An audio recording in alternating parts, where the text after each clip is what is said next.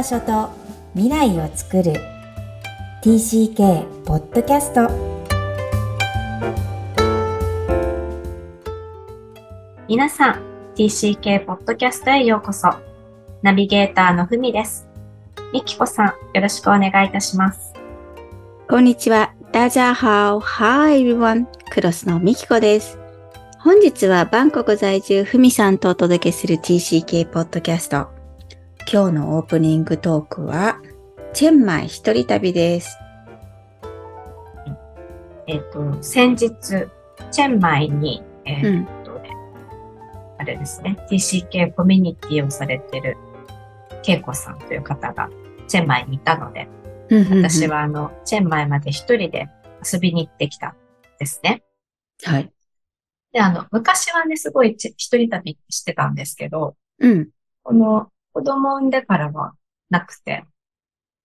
初めて、初めて一人なの？初めてだったと思います。へえ。そう、なんかすごく久しぶりだったんですけど、はい。このバンコクを離れて、一人で離れて気づいたのが、うん。やっぱり、バンコクで子育てをしていて、結構常に緊張状態だったっていうことに気がついたんですね。どういう意味？いや、なんか例えば、あの、えっと、まあ、時間に遅れないようにお迎えをしたり、いあ、なんだろう、送り出したり、あ体調、家族の体調とか健康とかにも気をつけたり、まああと安全とかうん。それはある気をつだろうね。けながら、うんうん。生活をしてたり、まあ、食べ物も、外で食べるのもこう気をつけたり、うん。で結構ね、気に、気にしてないと思ってたんですけど、うん。私がこう一人になった瞬間に多分本当に自分のことだけ考えればよくなって、自分の好きなじ、好きな時間にどこで何をししようが、好きなようにしていいなった時に、うん。まあそれで、あの、いいんですけど、うん。逆に、あ、今まですごい緊張状態だったってことがわかるぐらい自分が緩んだんですよ。うーん。緩んだのが分かったの。そうなんです。うーん。で、それが結構こう自分でもびっくりして、はい。なんかこう新鮮な、なんだろう、生き返った感じ？そういうわけではない。っていうわけではないけど、あ、なんかひ、普段緊張しながら結構、結構緊張しながら生きてるんだなっていうことに。え、極端に言えば呼吸ができる感じ？そう極端に言えば、うんうん、極端に言えば。極端結構に言えばね。結構極端ですけど。うんまあね、まるで今の生活を否定してるつもりは全くないんだけど、なんかそうそうそう。細胞レベルで緊張がうん。ほぐれたってことを言ってるんですよね。そうですねそうですね。そう、それが、まあ、新鮮であり、びっくりであり、なんかこう、うん、ああ、緩んだ、緩んだってことは緊張してたんだっていうことを。うん、いいですね。感素晴らしい気づき。うん。うん素直、素直。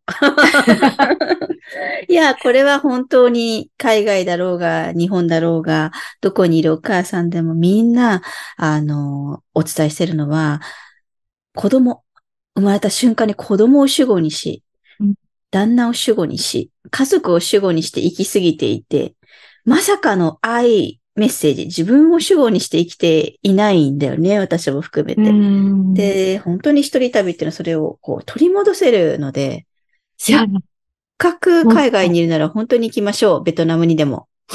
隣の国ですそう、行きたい、行きたいですね。友達もいるし。いや、行きたいんじゃなくて行きましょう。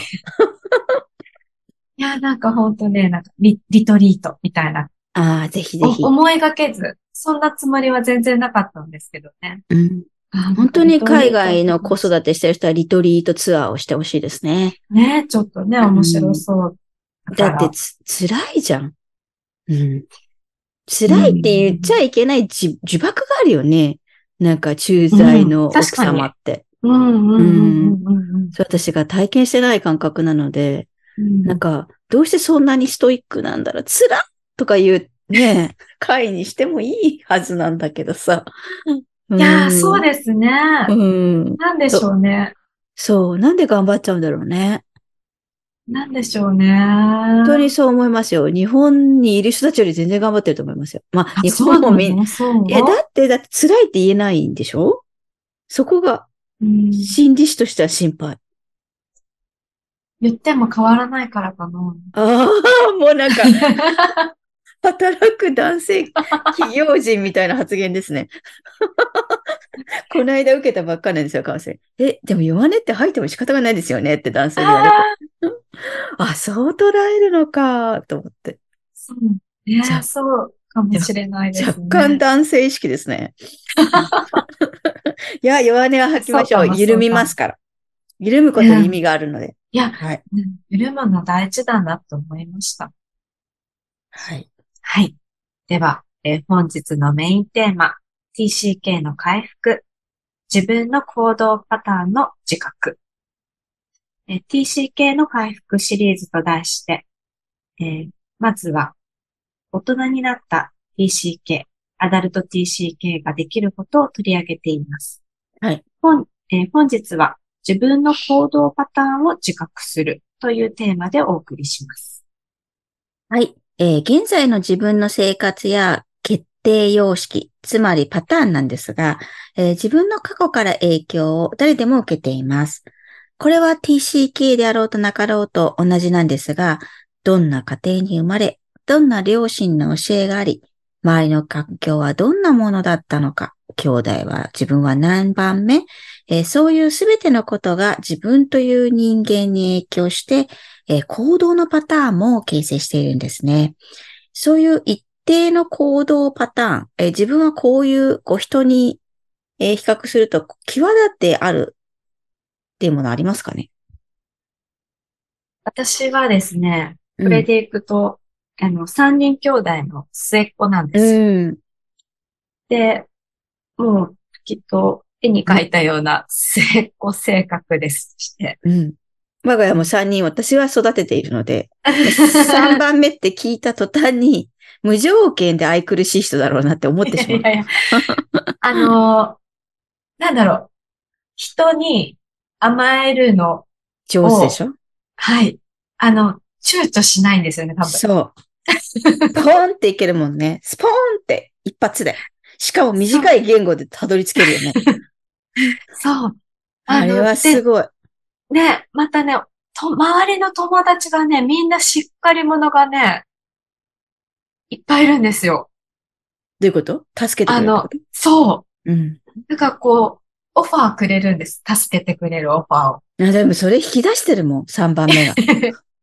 それを、あ、ありがとうっていう。そうそう、すぐ捉えるの。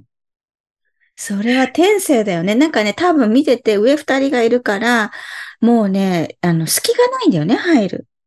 そうかも隙そう、隙を伺ってて、来た途端にシャッって入るっていうね。それはもう何度も試行錯誤して得られた自分のなんか直感と感覚で取ってくんだよね。なので、あんなに時間がある一番目はなぜ取れないんだろうって思う。そういうのある？お姉ちゃんか？な、うん、ああ、でもそうですね。一番ね、長女の姉は、な、ね、そうかも。すごくそうかも。ぼやーっとしてますよね。ぼやっとしてる。うん。その点においてはそうですね。多分うん私の方うんがささっといけるんじゃないかなと思って。すごいしっかりしてます。ね、これうん。本当に世代も違うし、うん。えね、育った場所も違うのに、やっぱり何番目っていうの影響っていうのは行動パターンもこうやって繋がっているってことが明らかだと思うんですけど、じゃあ TCK の場合は、それがこの彼らが私たちが取る行動は、その TCK アイデンティティに由来するものななのか、それともこれ元々の性格由来なのかって、TCK 自身もよくわからないでいるうん。大人になってもね、実はよくわからないっていう現実があるんですよね。でもよくこの本とか、あの、TCK ホームインタビューで聞いていると、やっぱりこう、つるまないとかね。うーん。ひなんか一人でいることのアイデンティティをどっかで良しとしてるというか、寂しん坊でありながら寂しん坊じゃないみたいな。うん。一人の空間が欲しいみたいな。いう人はなんか、比較的多いなって気づいたりとか、うん。まあ一概には言えないですけど、えー、なんだろうな。あの、パッとこう、ソサエティ、新しいとこに行っても、忌憚なく発信するとか発言するっていうアイデンティティを自分として誉れと思ってたりとか、やっぱりそれは繰り返される引っ越しと環境の変化ですぐに入っていかなきゃいけないっていう体験の賜物だと思うので、そういう性質というかそういう傾向が肯定できると自分が楽になるだろうなって思ったり、でもやっぱりその中でも内気な TCK とそうじゃない TCK といるので、こう結構内気な TCK は戻ってきてあんまり困ってませんっていう人が結構いたりとか。うん。あの、日本に帰った時に、そうそうそうそうそう。ああ、馴染み、ああ、なるほど。うん。その方がこう、日本という文化は受け入れうんてくれるので、むっちゃ喋る。だ弾丸のように喋る人よりも。うんうんうん。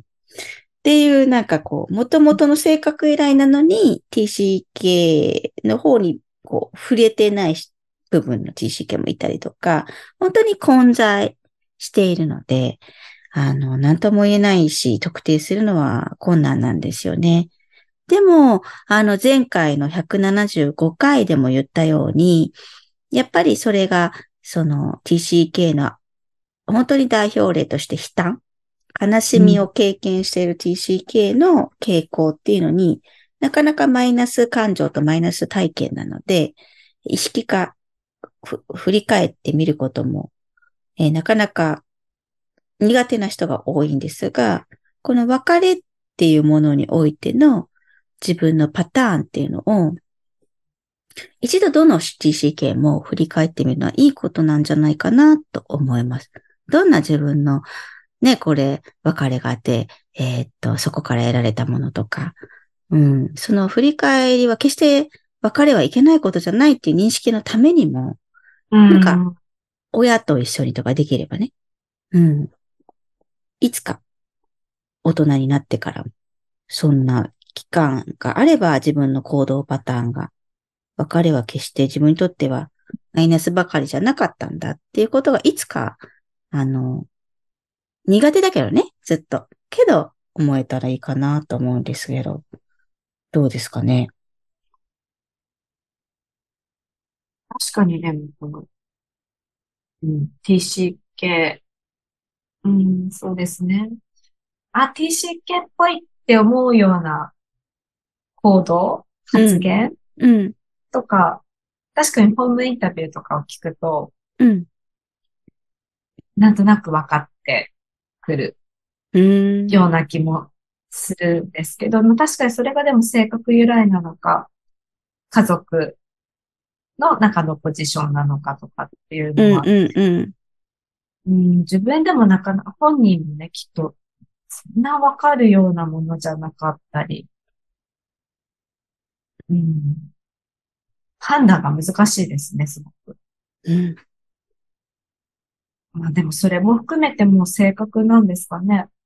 うん。本当それはこう、多分いろんな人がこう分析をみんな試みたいと思ってるんだけど、誰一人として同じ人はいないので、結局なんかみんな諦めちゃうというか、でもあるそのゲストの方と、あの、お話させていただいたときに、すべての TCK に共通しているのは、えー自分の意思に関係なうくん関係性を分断されたという経験は、絶対的に移動してない人たちは、とは違う体験を持っている。この分断っていうのがキーワードなんじゃないかと。うん。良くも悪くも。うん。で、本当に悔しい思いしてる分断もあれば、その分断が自分の糧になっていることがあったり、でも、パーツパーツになっているその TCK ストーリーがパーツだからこそ不安だったり、自分の心もとなさになってるんだとしたら、それを感じたら、そのパーツパーツをつなげれば、うん。一本の線にすることって結構私言ってると思うんですけど、い。それが、こう、すごい回復につながる。つまり自分の強みになる時期がうん。いずれやってくるっていうのを、この時期って言われるのが、まあなんかね、嫌なんだけど、でも実際そうとしか言いようがないので、うん。その時に大きな親の力っていうのはいるんじゃないかなって思うんです。すべてのパーツを知ってるのはやっぱり親しかいないかもしれない。TCK の場合は。そうですね。そうですね。確かに。分断をつなげてあげる役割ができる。うんうんうん。うん。そう、それが TCK の回復になるってことですね。うんうんう。うんん。わかりました。はい。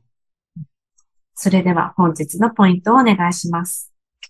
大人になった TCK ができること、自分自身の行動パターンを可能な限り自覚することです。単純に他の TCK が同じような悩みや行動パターンを有してないこともあります。同じ国や文化で育ってないからといって、えー差別化しすぎるのも逆にもったいないことでもあります。同じように海を越え、子供自体を過ごしたことは共通であり、自分だけが特別ではなく、えーその他にも TCK がいます。自分自身のパターンを知り、自分を知り、自分を大切にすること。ぜひ自分のために自分を深く知ってくださいね。今日も TCK の気持ちにありがとう。この番組ではお悩みや質問を受け付けています。詳細は育ちネット多文化で検索して、ホームページからアクセスください。さらに、ポッドキャストを確実にお届けするために、購読ボタンを押して登録をお願いいたします。みきこさん、ありがとうございました。ありがとうございました。バイバイ。